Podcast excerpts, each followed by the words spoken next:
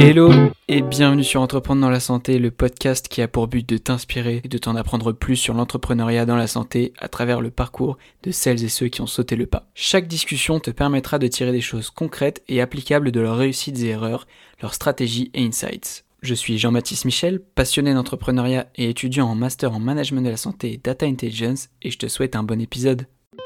Dans ce nouvel épisode d'Entreprendre dans la santé, je discute avec Frank Lowey, cofondateur et CEO de Lifen. Frank raconte ses débuts chez Microsoft à Seattle et nous en dévoile plus sur l'hypercroissance de l'entreprise à succès et figure emblématique de la French Tech Criteo qu'il a cofondé en 2005 et dirigé en tant que Chief Scientist avant de la quitter en 2014 après son entrée sur la bourse américaine du Nasdaq. Poussé par une quête de sens et un besoin de changement, Franck nous raconte la création de l'IFEN et partage les étapes clés de la société, de son développement produit continu à son succès commercial. Pour faire court, l'IFEN facilite le déploiement de solutions numériques auprès des hôpitaux, médecins et patients et propose des applications permettant une bonne collaboration des professionnels de santé grâce à une interopérabilité maximale. L'IFEN envoie tous les mois 2 millions de documents médicaux à 120 000 médecins en France et bientôt en Allemagne. Je vous laisse en apprendre plus sur les motivations de Franck et son ambition débordante de transformer la santé à travers une meilleure collaboration des acteurs du soin. Si cet épisode vous plaît, le meilleur moyen de me le montrer est de laisser une note de 5 étoiles et un commentaire sympa sur Apple Podcast après vous être abonné. Bonne écoute sur Entreprendre dans la santé. Bonjour et bienvenue sur un nouvel épisode d'Entreprendre dans la santé. Alors aujourd'hui j'ai le plaisir, enfin l'immense plaisir d'accueillir Franck Lewey, cofondateur et CEO de l'IFEN. Salut Franck, ça va? Salut, ça va très bien. merci à toi d'avoir accepté cette invitation à passer sur Entreprendre dans la santé. Et puis euh, merci à Guillaume pour la mise en relation et, euh, les échanges qu'on a pu avoir avant. Donc euh, voilà, je suis super content de t'avoir. Aujourd'hui, on va surtout parler de ton aventure entrepreneuriale dans la santé. Mais avant cela, je te propose de te présenter en partant de voilà qui tu étais en grandissant, vraiment la base, en commençant de, de là pour qu'on comprenne toi qui tu es en tant qu'entrepreneur aujourd'hui et ce qui t'a poussé à monter voilà Criteo en, 2004 si je me trompe pas et puis euh, l'IFEN dix ans après grosso modo et après on va parler vraiment de, de la santé. Ça te va? Ouais, non, bah, l'environnement familial, voilà, j'ai éduqué euh, dans la région parisienne, euh, vie de famille tout à fait, tout à fait normal. Euh, j'adorais, euh, moi, moi je, je, je, me voyais comme un inventeur. J'adorais faire des schémas, voilà, sur des différentes inventions. J'adorais l'astronomie, je voulais faire des télescopes. Puis en seconde, j'ai réussi à obtenir de mon père qui m'achète un ordinateur. Euh, ça faisait des années que je tannais pour en avoir un. Il pensait que j'allais faire que des jeux vidéo.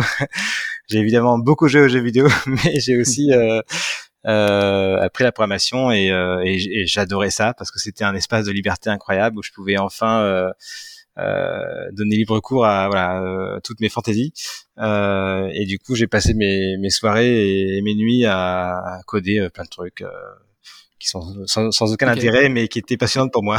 tu as monté des, euh, des projets euh, voilà, parallèles, des trucs euh, un peu en entrepreneuriat à un moment où c'était vraiment non, c'était, des petits outils C'était, c'était pour moi, j'adorais la 3D, donc j'avais fait des, des, des des moteurs de rendering en 3D. Euh, alors c'était sur des ordinateurs où il n'y avait pas de carte graphique à l'époque, pas de carte 3D. Euh, donc on faisait tout à la mano. Euh, mais voilà, c'était c'était une, une, énorme passion. Et puis et du coup, je me suis dit que je voulais, euh, je voulais en faire mon métier. Euh, et du coup, après, j'ai fait, euh, j'ai fait prépa. Alors, j'étais content parce que j'aimais bien les maths, mais j'étais frustré parce que je faisais pas assez d'informatique. et puis après, grande école, euh, où là, pareil, grosse frustration parce que alors c'est super les écoles généralistes, on fait plein de trucs, mais je voulais vraiment faire l'informatique. Du coup, au bout de trois ans d'école, j'ai voulu vraiment apprendre. Chez, chez ceux qui, qui savaient bien en faire. Du coup, je suis parti aux États-Unis euh, et j'ai été donc c'était en, en c'était 2000 fin 2000. Euh, donc je suis parti chez Microsoft à, Seattle.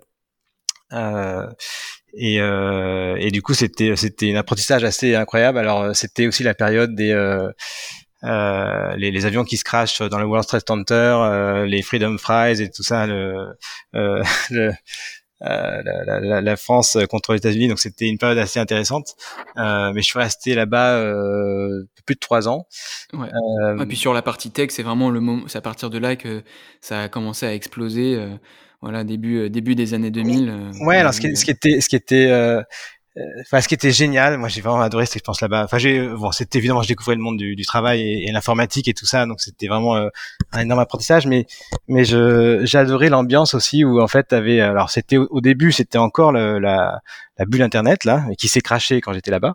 Euh, mais euh, ce qui était fascinant, c'était que tous les, je pas, tous les 15 jours, il y avait un collègue qui faisait son pot de départ et il disait voilà, euh, je vais monter telle boîte. On le regardait avec des yeux, euh, les grands yeux, mais qu'est-ce qu'il va faire? Alors c'était toujours un truc, on dit bon, j'y crois pas trop.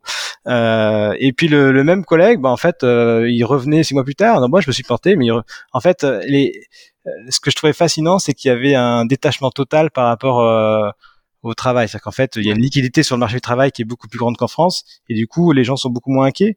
Et, euh, et je donne un autre exemple qui était euh, qui était incroyable pour moi. Euh, J'étais dans une équipe, voilà, une centaine de personnes. Et puis au bout de six mois, euh, il y a un grand VP que j'avais jamais vu qui voilà qui convoque toute l'équipe euh, et il dit voilà bah écoutez euh, c'est super ce que vous avez fait vraiment incroyable euh, mais bon vous allez dans cette direction là Microsoft va dans une autre direction donc en gros on arrête tout quoi. Et bah vous êtes tous virés quoi et moi j'étais moi, j'étais j'étais juste hyper choqué quoi. Toi c'était ton premier job. Et c'était mon premier job, j'avais je venais d'acheter ma voiture à crédit voilà euh, et, et, alors j'ai bon une d'une part j'étais hyper choqué mais j'étais encore plus choqué par mes collègues qui eux n'étaient pas choqués quoi. Qui disaient ben non en fait ça arrive tout le temps t'inquiète pas euh, tu vas retrouver un job euh, demain demain. Et puis vraiment à l'endroit où euh, c'est c'est pas compliqué de retrouver un job une fois une fois que t'es passé par Microsoft peut-être. Voilà mais du coup j'ai retrouvé effectivement un autre job dans une autre division de Microsoft donc j'ai fait des jeux vidéo sur Xbox pendant pendant quelques années euh, et du coup voilà donc l'expérience à la fois de, de, de vie euh, et, et, et d'apprentissage assez assez incroyable euh, et puis après, du coup, ouais, enfin, je suis, je, suis rentré en France avec après un tout petit détour en Allemagne. Euh, avec l'envie euh, furieuse de, de, de, créer une boîte. Et donc, Criteo, comment tu y arrives euh, on va, c'est une énorme aventure, c'est beaucoup d'années, mais euh, globalement, si tu pouvais en, en faire, voilà, la, la genèse du, du, du, projet et de comment toi tu, tu, as vu cette, cette aventure entrepreneuriale? Euh, ouais, c'était. Euh... Alors, faut se remettre un peu à l'époque euh, 2003-2004. Euh, c'est l'époque où euh, où les où les blogs euh, démarrent et, et, et, du jour, jour au lendemain, il y a, y a plein de plein de gens qui se mettent à produire du contenu sur Internet. Euh, et, euh, et, notamment des gens qui avant n'avaient pas accès à Internet. Avant, il y avait que les geeks comme moi qui pouvaient faire des sites web. Euh, et du jour au lendemain, bah, il y avait des, avocats, des gens qui commentaient les, les films, etc. plein de types de contenus.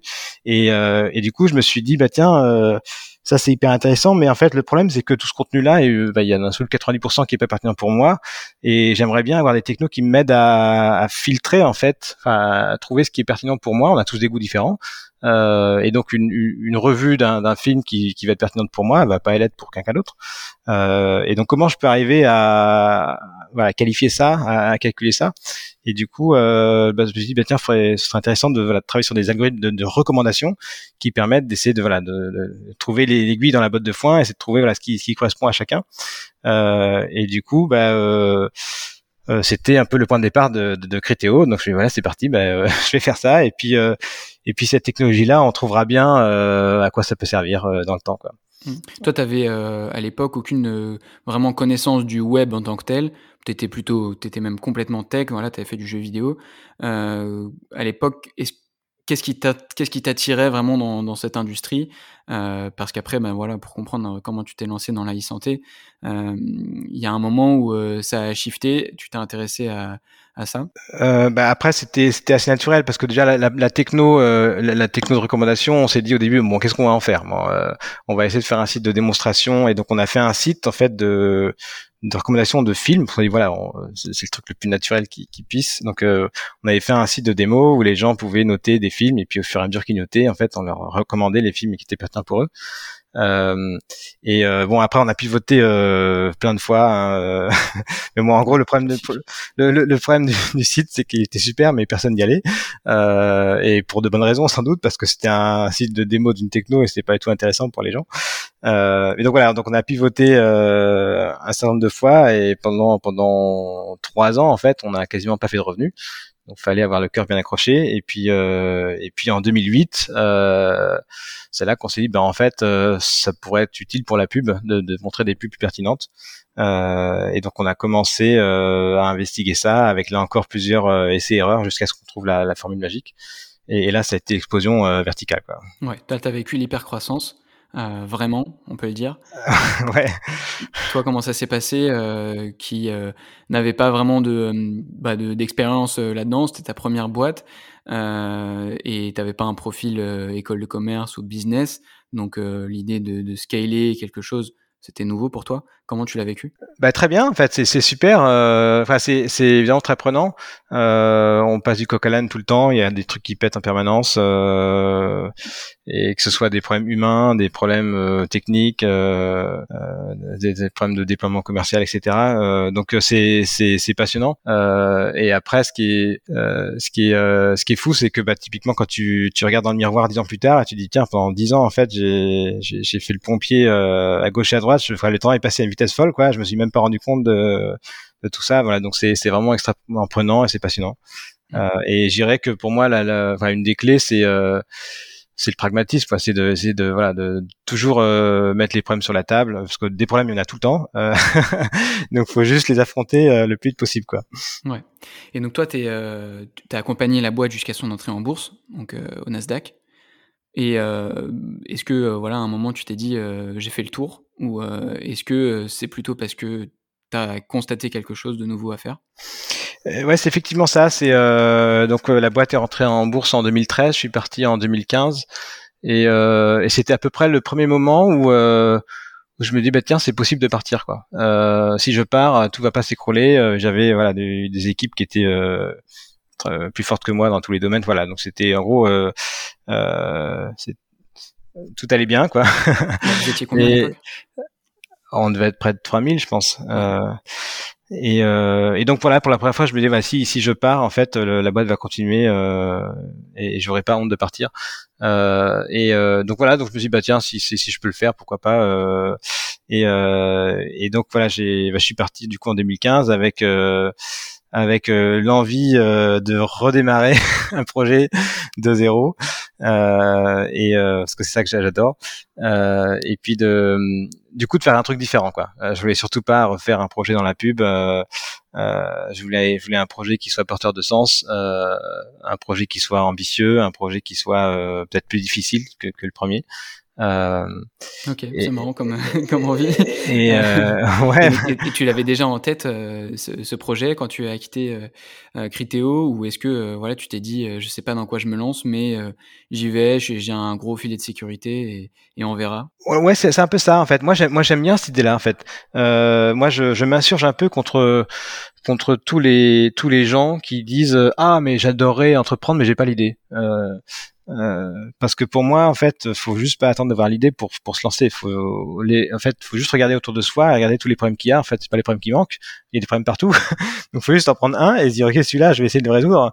Euh, et donc après, évidemment, une fois qu'on, c'est une fois qu'on se met en chemin, qu'on comprend euh, la difficulté des problèmes et comment on peut essayer de, de trouver des solutions. Donc, euh, euh donc non, j'avais pas d'idée. Euh, euh, prédéfini de ce que j'allais faire. Euh, j'étais extrêmement curieux de comprendre euh, pourquoi il y a pourquoi il y a pas plus d'innovation dans le secteur de la santé. pourquoi ça fait 20 ans, 25 ans qu'on a nos comptes bancaires en ligne et on n'a pas nos comptes santé en ligne, par exemple. Euh, pourtant, bah, la, la santé c'est régulé, mais la banque aussi. Euh, les deux sont sensibles. Voilà. Donc il y a il y a des phénomènes comme ça qui moi qui connaissais rien au secteur de la santé, je voilà d'un point de vue extérieur, je me disais c'est bizarre, il y a un truc truc qui marche pas très bien. Euh, et, toi, toi, autour de toi, il y a personne dans ta famille qui est, euh, voilà, qui a monté une boîte euh, dans la santé ou même qui est professionnel de santé, qui, non, qui aurait pu, voilà, te mettre la puce à l'oreille là-dessus?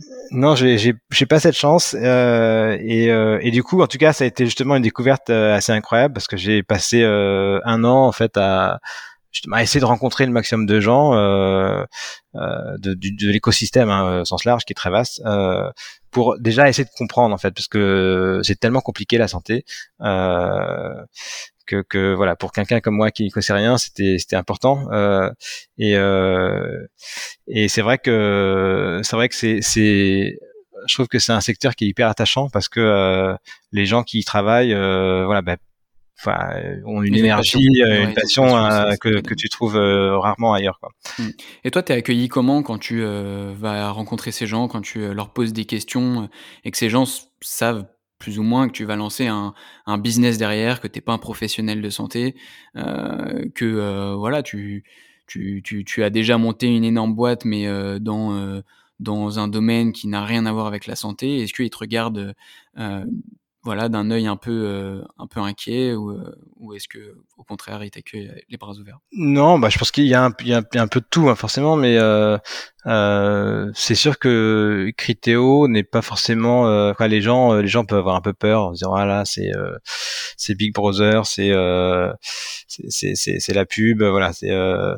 donc bon, je, voilà, oui, peut-être. J'imagine qu'il y a des gens qui qui, qui, ont cette euh, qui ont eu cette réaction là euh, après euh, je pense que c'est vite dissipé quand les gens ils voilà ils comprennent un peu l'intention qu'on a ce qu'on essaie de faire et, mm. et, si on est sérieux ou pas quoi ouais. justement donc du coup tu as mis combien de temps avant de constater le problème le, le, le, big pain point que tu essayes de résoudre sur voilà l'interopérabilité l'échange de documents médicaux etc avec l'IFEN bah, je pense que c'est une, une c'est une construction. Finalement, c'est ça que j'aime bien dans l'entrepreneuriat, c'est que euh, c'est rare. T'as pas, pas le, jour où t'as la révélation. Tu vois, c'est une, c'est une construction euh, que, euh, continue avec avec des échanges, des, des, rencontres, et du coup tout ça, ça fait que t'as voilà une, une, image, une conception qui se qui se forme au fil du temps. Donc après, ouais, je pense que ça, ça, ça a bien pris un an, quoi, à peu près. Mmh. et, et donc, ce qui était intéressant, c'est qu'on a euh, donc effectivement, on a, on a, on a identifié cette, cette opportunité-là, en tout cas pour démarrer, qui était de, de constater que euh, que rien que l'échange des documents médicaux entre les, les, différents acteurs du parcours de soins, c'était quelque chose qui marchait pas bien. Euh, ça paraît euh, trivial. ça, qui, ça qui est fascinant en fait dans cette industrie, c'est qu'il y a, y a tellement de choses qui paraissent élémentaires, mais qui sont en fait pas si simples que ça quand tu quand tu creuses. Euh, donc effectivement, voilà, euh, l'hôpital A veut envoyer un document au médecin B, ben en fait, la plupart du temps, c'est envoyé par la poste. Euh, voilà, c'est totalement anachronique, voire, voire en fax. Euh, et, et, souvent, c'est envoyé euh, en retard, euh, pas à la bonne adresse, euh, parce que le médecin il peut avoir déménagé, il a plusieurs activités, etc. Euh, donc bref, le truc il est pas, il est pas très efficace. et du coup, il y a plein de retours qui arrivent à l'hôpital, qui a du mal à les gérer aussi. et donc voilà, c'était un peu la constatation que bon ben voilà, même les trucs les plus évidents ont du mal à, euh, à marcher convenablement. Euh, et du coup là, on a on a on a creusé ce cas d'usage-là en disant voilà, ben, on va essayer de on va essayer de résoudre ça. Donc on va pas essayer de tout résoudre hein, parce que euh, sinon on se perd. Euh, de voilà, de, de, prendre ce cas d'usage-là, le faire très bien, avec plusieurs objectifs. Bah, le premier, c'est effectivement d'améliorer le, le, quotidien des professionnels de santé. Euh, et, et, au passage du coup le, le, quotidien des patients parce que si la communication médicale marche mieux, on peut, peut supposer que les patients vont être mieux traités. Euh, les autres objectifs qu'on avait, c'était euh, euh, c'était de, de, comprendre de première main euh, les difficultés de pénétrer le marché euh, en tant qu'éditeur euh, et, et, comment on arrive à distribuer une solution de e-santé de manière très large, que ce soit dans les hôpitaux publics, des, des cliniques privées, chez des praticiens libéraux et, et, et notamment parce qu'en fait euh, euh, l'idée qu'on avait derrière, c'était de dire bah, si on arrive à nous à comprendre en fait les freins, euh, et je reviens à mon idée du début de pourquoi euh, pourquoi il y a si peu d'innovation en santé. Donc si on arrive à comprendre les freins, euh, ben on peut peut-être euh, les, les, les amoindrir et, et, faire en sorte qu'on puisse faciliter l'accès au marché pour tout type de solution digitale en santé. et donc ça c'est c'est ce qu'on est en train de faire maintenant. Donc je, je euh, mais on, après, voilà. mais, mais donc c'était c'était essentiel pour nous d'essayer de comprendre en fait voilà les, les, freins pour pouvoir après être crédible pour pouvoir les les, les, les identifier. Juste une question quand tu parles de on, euh, là tu, tu, tu on était resté sur euh, Franck euh, tout seul, mais à ce moment-là, est-ce que tu avais déjà fait la rencontre de tes de tes associés cofondateurs? Euh, alors c'est euh, c'est une rencontre. Euh, j'ai rencontré assez rapidement du coup euh, Alexandre et Étienne qui avaient monté euh, euh, une leur startup qui, qui faisait une app de planning de garde donc pour pour gérer les les, les plannings des internes. Euh, et euh, voilà, et donc on, on s'est rencontrés via, via une connaissance commune, et puis euh, et puis après ça a été le coup de foudre. et je me suis dit, voilà, c'est absolument euh, avec avec eux qu'il faut monter la boîte. Et du coup on a on a fusionné, et puis euh, et puis de voilà de. Okay. Et, donc du coup, euh, la première étape, la première, euh, voilà, le premier POC que vous avez euh, développé, à quoi ça ressemblait et surtout quels besoins parmi les deux que tu nous as mentionnés, les deux principaux, à quels besoins ça répondait? Alors déjà, ce qui est, marrant, c'est que je pense que c'est un point commun de, pas mal d'innovateurs en santé, c'est que le premier problème qu'on a quand on veut innover, c'est comment on arrive à tester ce qu'on fait. Euh, donc, tester auprès d'hôpitaux, de, médecins, et, et, et, le test, il est hyper compliqué parce que euh, quand déjà rencontrer un DSI d'hôpital ou de un DG d'hôpital dans la rue, ça se fait pas comme ça, c'est pas évident. Euh, et puis euh, et puis même quand on en rencontre un, euh, à supposer que le, le, le, produit ou l'idée qu'on développe elle est intéressante, euh, bah eux ils ont pas le temps quoi. Ils sont ils sont sous l'eau, ils ont peu de moyens, ils ont de l'opérationnel à gérer. Euh, qui, qui, est très prenant et, et du coup bah forcément quand, quand tu viens les voir et c'est compréhensible euh, quand une startup vient les voir et qu'il y a un truc qui est pas prouvé on bah t'es la 15e prio il y en a déjà il y en a déjà euh, un beau paquet au-dessus. Et du coup bah ils ont même s'ils sont sympas et voilà ils ont pas le temps de, de t'accorder beaucoup de temps. Et du coup bah en tant que toi en tant que startup bah tu, trouves des portes fermées partout. Et du coup c'est hyper compliqué de, de tester. Et, et du coup nous on a on a tellement eu ce problème-là qu'il y a un moment donné, on s'est dit bah ça peut plus durer, il faut qu'on trouve une solution quoi. Euh, et donc on a on a essayé de, de diminuer à l'extrême le, le coût du test. C'est-à-dire euh, combien de temps ça prend pour un établissement de tester, combien de d'efforts ça prend de tester. Euh, et il y avait un, comme souvent en fait dans les solutions de santé, il y avait y avait un prérequis indispensable euh, si je veux euh, si je veux envoyer les documents de l'hôpital, il faut que je les récupère. C'est, évident quoi. Euh, et du coup, c'était des problèmes d'intégration en fait, d'interopérabilité entre euh, les logiciels qu'ils utilisent et puis notre système. Euh, et du coup, bah, au début, on allait voir les hôpitaux et puis ils nous disaient, bah voilà, allez voir l'éditeur pour faire le, le, pont, etc. Et puis c'est des discussions sans fin qui, qui, qui, qui allaient nulle part en, en, particulier parce que bah, forcément, euh, nous, on était une startup qui se lançait et personne n'a envie d'investir beaucoup de temps avec une startup qui se lance. Donc voilà, donc c'était un peu le, euh, le, problème, cercle le, vicieux. cercle vicieux, problème sans fin. Et une fois de plus, je pense que c'est tout le monde qui, qui est confronté au même problème. Et du coup, on s'est dit, bah ok, on va hacker les intégrations. Donc en fait, euh, le, les, les, documents à envoyer, ils sont où? Ils sont dans 200 logiciels. Euh, il y, a, y, a, 200 euh, logiciels par, par établissement en moyenne en France. C'est incroyable.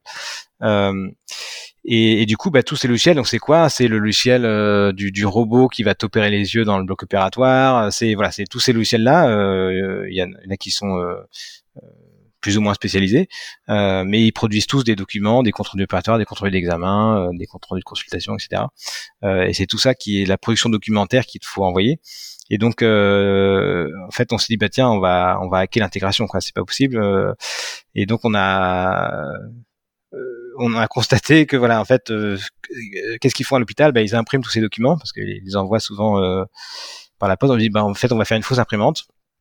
Donc, ce sera une imprimante virtuelle. Donc, euh, l'énorme intérêt de ça, c'est que by design, tout le logiciel ça va imprimer. Donc, en fait, on est compatible avec tous les logiciels. Euh, on s'installe en 5 minutes chrono, donc c'est pas euh, 6 mois, 12 mois discussion tripartite quoi.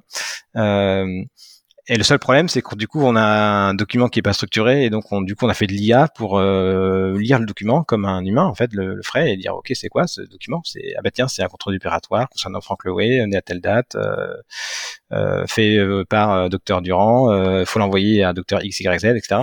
et donc en fait, on a voilà, on, a une empreinte virtuelle qui vient récupérer le document, on le restructure à la volée avec de l'IA, euh, et après on a tous les éléments pour pour le faire processing, etc. Et du coup, le, la beauté, je dirais, de ce truc-là, c'est que euh, euh, ça marche quel que soit le logiciel et ça marche instantanément. Donc en fait, on est passé de ah ben on peut pas tester parce que c'est trop compliqué à euh, on, va voir le DSI, on dit bah écoute, ça t'intéresse, je viens aujourd'hui et je te l'installe aujourd'hui, ça marche demain.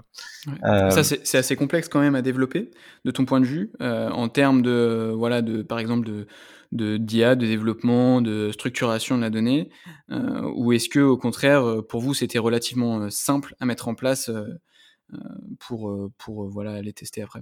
Mais c'est jamais c'est jamais simple. Euh, on a il y a eu beaucoup beaucoup d'itérations, euh, plusieurs générations d'algorithmes différents.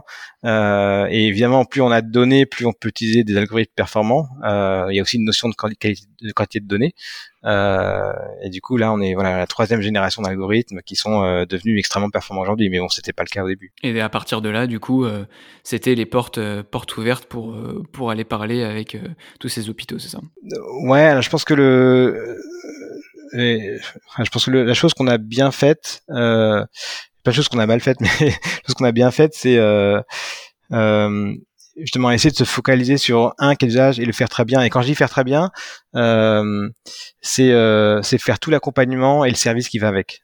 C'est-à-dire qu'en gros, l'accompagnement, c'est évidemment la formation des utilisateurs, etc. Mais c'est aussi, par exemple, s'assurer que de bout en bout notre service marche quoi. Et, et je donne un exemple, mais par exemple les dans les hôpitaux, la façon dont souvent l'annuaire des correspondants est maintenu, c'est vous avez euh, un logiciel central euh, et puis chaque fois qu'il y a un patient qui arrive, euh, bah, en fait la secrétaire va rentrer le nom du correspondant. Euh, et euh, bah, du coup en fait chaque fois elle, va potentiellement faire une faute d'orthographe, rajouter une nouvelle adresse sans savoir qu'il y avait une adresse existante qu'il faut peut-être supprimer parce qu'en fait elle sait pas si c'est deux activités ou il a déménagé et donc tu fais ça pendant avec 200 secrétaires tous les jours pendant 10 ans et tu arrives à un annuaire des praticiens qui est bah, complètement obsolète. Euh, et du coup, c'est pour ça qu'en fait, voilà, il, enfin, les phénomènes, enfin, les, les envois étaient pas très fiables. Et du coup, on a, euh, ça c'est quelque chose qu'on a constaté par la pratique. On n'anticipait pas ça du tout. Et du coup, on s'est dit, bah, mince, en fait, notre truc, ça marche pas, quoi. Euh, il faut qu'on constitue nous-mêmes, en fait, un, annuaire des praticiens, parce que sinon, euh, ça va pas marcher, quoi. Euh, et donc, en fait, on a, on a pris tous les problèmes un par un, donc le problème de l'interrobe, le problème de l'annuaire, euh, le problème de s'assurer que le médecin en réception, bah, il, effectivement, il consulte bien sa boîte et que ça n'arrive pas dans un trou noir. Euh, voilà, il y a, plein de euh, et donc cet, cet, cet aspect euh, serviciel entre guillemets, enfin, je, je lâche rien tant que je je, je, je, suis pas satisfait du service. Euh, euh, je trouve que c'est c'est quelque chose qui, qui, qui détonne par rapport à à l'industrie où finalement on a beaucoup d'éditeurs qui vendent du soft et puis une fois que le soft est vendu, bah, c'est plus un problème. Quoi.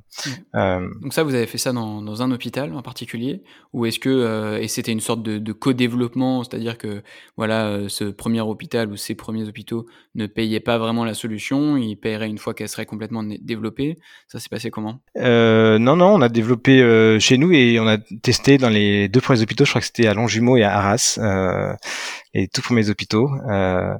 Et, euh, et, et, après, bah, voilà, on, vu qu'ils étaient, euh, ils étaient contents et ça marchait relativement bien, on a, on a pu le, le commercialiser ailleurs. C'est vrai que c'est un, un, marché qui est assez aussi intéressant dans le sens où euh, euh, finalement tous les tous les clients se connaissent, tous les tous les DG d'hôpitaux, les DSI d'hôpitaux se connaissent. Donc si on arrive à faire un, un, produit qui est satisfaisant, on peut espérer que les les clients vont en parler euh, entre eux et, et, le bouche à oreille va marcher quoi. Mmh. Donc après vous êtes allé solliciter euh, ces, deux euh, premiers clients pour aller chercher le reste.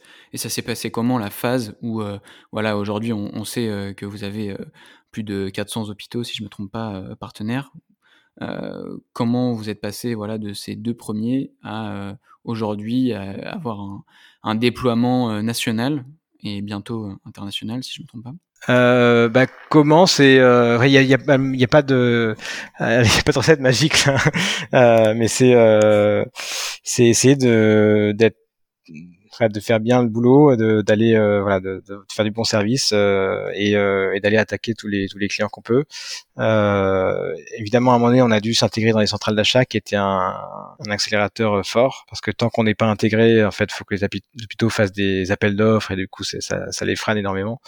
donc ça c'était un, un, point déterminant. Euh, et après on a euh, on a réussi du coup à décliner le le, service pour les hôpitaux privés.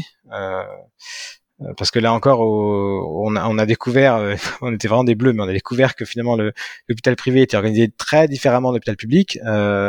et et que du coup en fait les, les problématiques de déploiement étaient pas tous les mêmes en fait les médecins sont libéraux donc en fait il faut les déployer un par un ce qui est pas le cas dans le public Euh, il y a des problématiques d'interopérabilité entre le logiciel des médecins et le logiciel de la clinique. Donc tout ça, c'est des choses qu'on ignorait au début.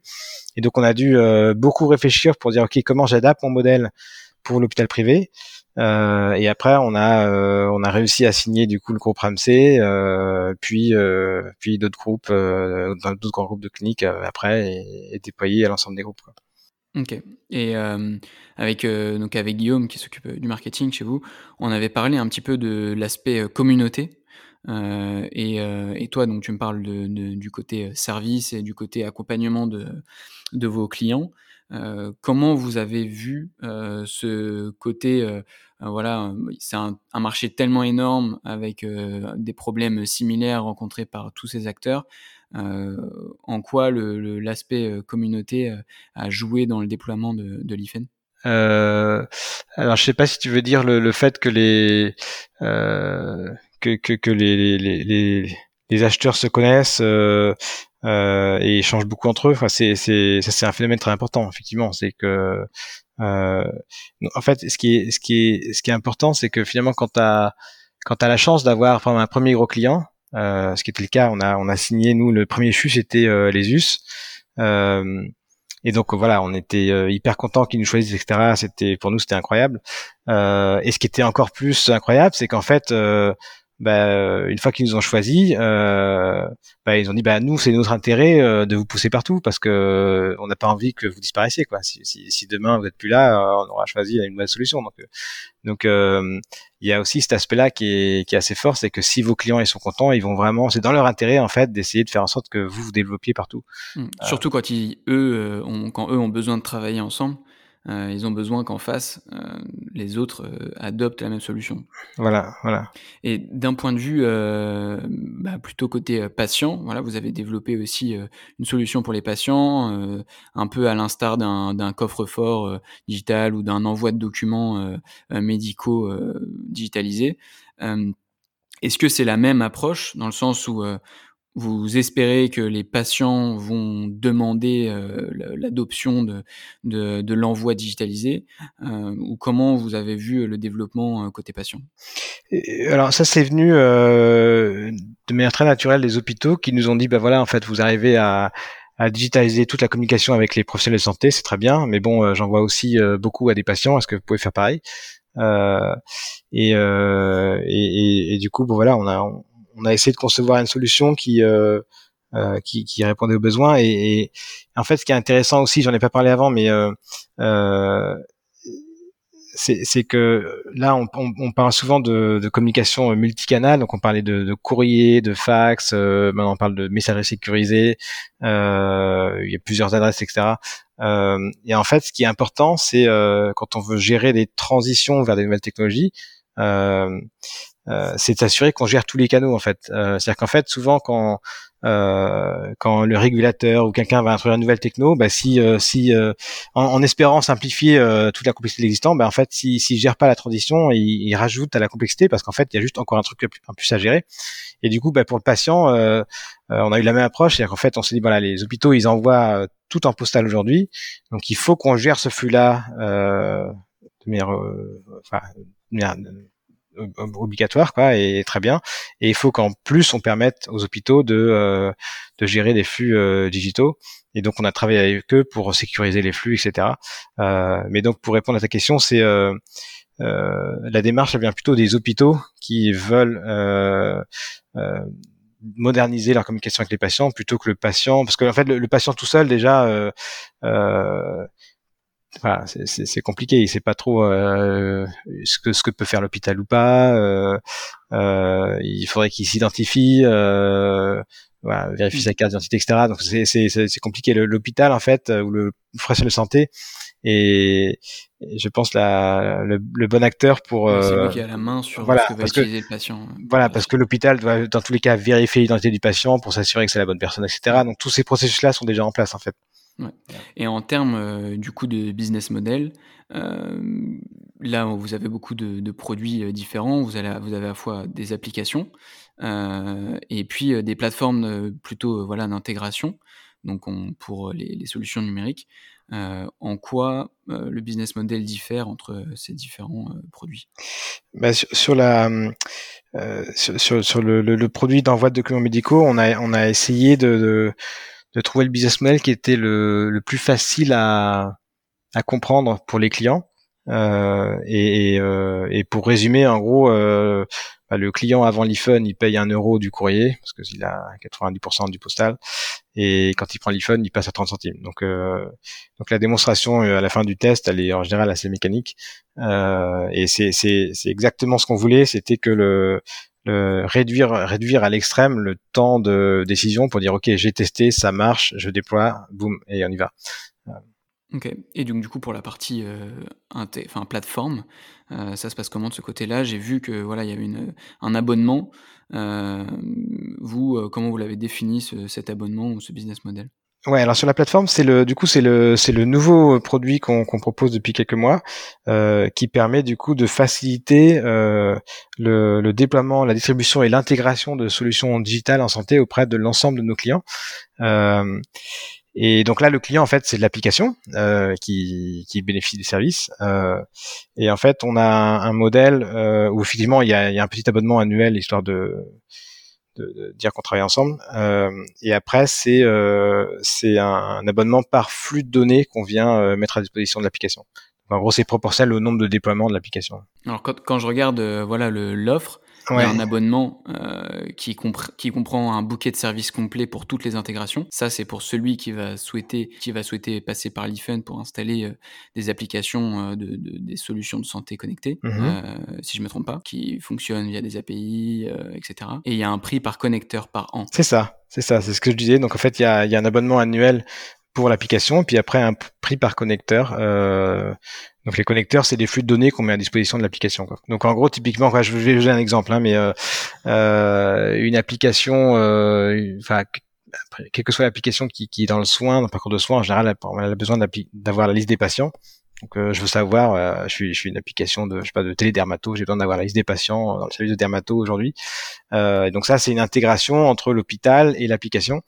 Et, et, donc pourquoi c'est compliqué? Ben en fait parce que euh, euh, l'application, ben, souvent maintenant, elle est dans le cloud. Euh, donc, si je veux déployer mon application dans 100 hôpitaux, ben, je vais avoir 100 projets d'intégration un par un avec 100 hôpitaux qui chacun ont des systèmes différents, des formats différents, etc. Et donc, ça va être un boulot juste titanesque de faire ça. Chaque chaque projet va me prendre entre euh, 6 9 mois et 15 mois. Euh, donc on voit en fait tout le temps et l'énergie pour juste récupérer cette donnée-là. Euh, à l'inverse, bah, sur la plateforme d'Ifun, on est à un clic de se connecter à n'importe quel hôpital euh, compatible. Donc c'est euh, d'une part, ça permet à l'application de bah, se concentrer sur euh, là où elle crée de la valeur.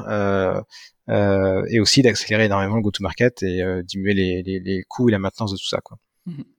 Donc toi, dans, dans le futur, euh, vers quoi tu, tu, tends avec le développement de, de l'IFEN euh, Est-ce que euh, voilà, maintenant vous allez plus vers le, le, côté plateforme que le côté produit individuel que vous avez initialement développé?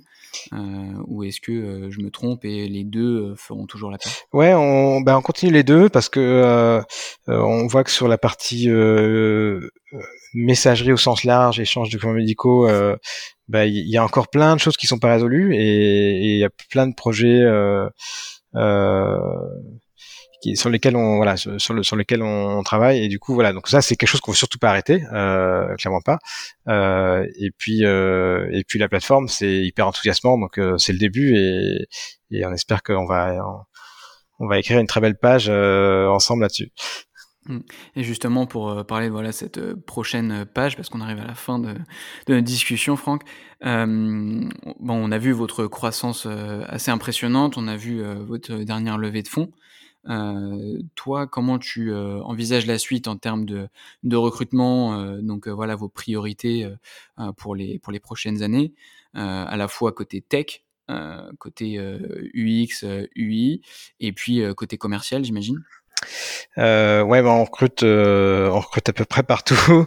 Aujourd'hui, on est on est 130 euh, euh, dans l'entreprise et on recrute dans tous les tous les services à peu près. Donc on est à peu près à moitié en R&D et, et 40%, je dirais, euh, sales, quoi, commercial et opération, et puis 10% sur le reste.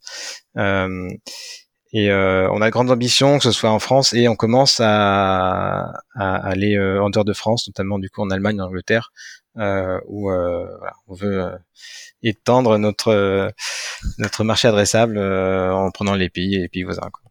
Mhm. Concrètement, euh, vous allez faire ça depuis euh, la France ou vous envisagez d'ouvrir euh, à l'étranger comme ça peut se faire voilà, on, suit un petit peu en ce moment, il y a Doctolib qui, qui s'implante en Italie. Oui, ce sera, sera un mix des deux en fait. C'est-à-dire que tu as forcément besoin de gens qui sont locaux, la santé est très locale. Donc pour déjà pour comprendre l'écosystème qui est quand même très différent dans les différents pays. Euh, et puis aussi pour euh, être proche des clients euh, quand faut euh, faire le support, euh, quand faut euh, débugger, faire les formations, etc. c'est, enfin, faut des, faut des natifs du pays de manière très claire. c'est quand même, c'est quand même plus simple de les trouver sur place. et après, évidemment, pour toutes les fonctions un peu plus centrales, ben, on essaie de garder ça à Paris, donc le développement produit, par exemple. mais voilà, c'est donc c'est un peu un mix entre les deux, quoi. Ouais. Et vous vous présentez comme euh, une boîte e-santé, une boîte tech. Euh, c'est quoi le, le côté, euh, le, le, branding de, de l'IFEN là-dessus? Euh, Ouais, c'est ça. Nous, on se présente comme une boîte, euh, boîte très tech, comme un enabler en fait. On veut faciliter, euh, faciliter le l'accès au marché de l'ensemble des, des, des, solutions de e-santé.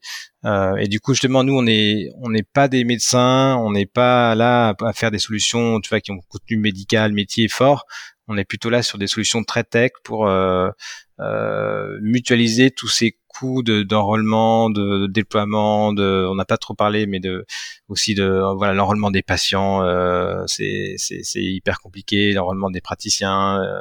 Euh, tout ça, c'est des coûts qui devraient être mutualisés, qui ne le sont pas, donc sur lesquels on peut créer beaucoup de valeur.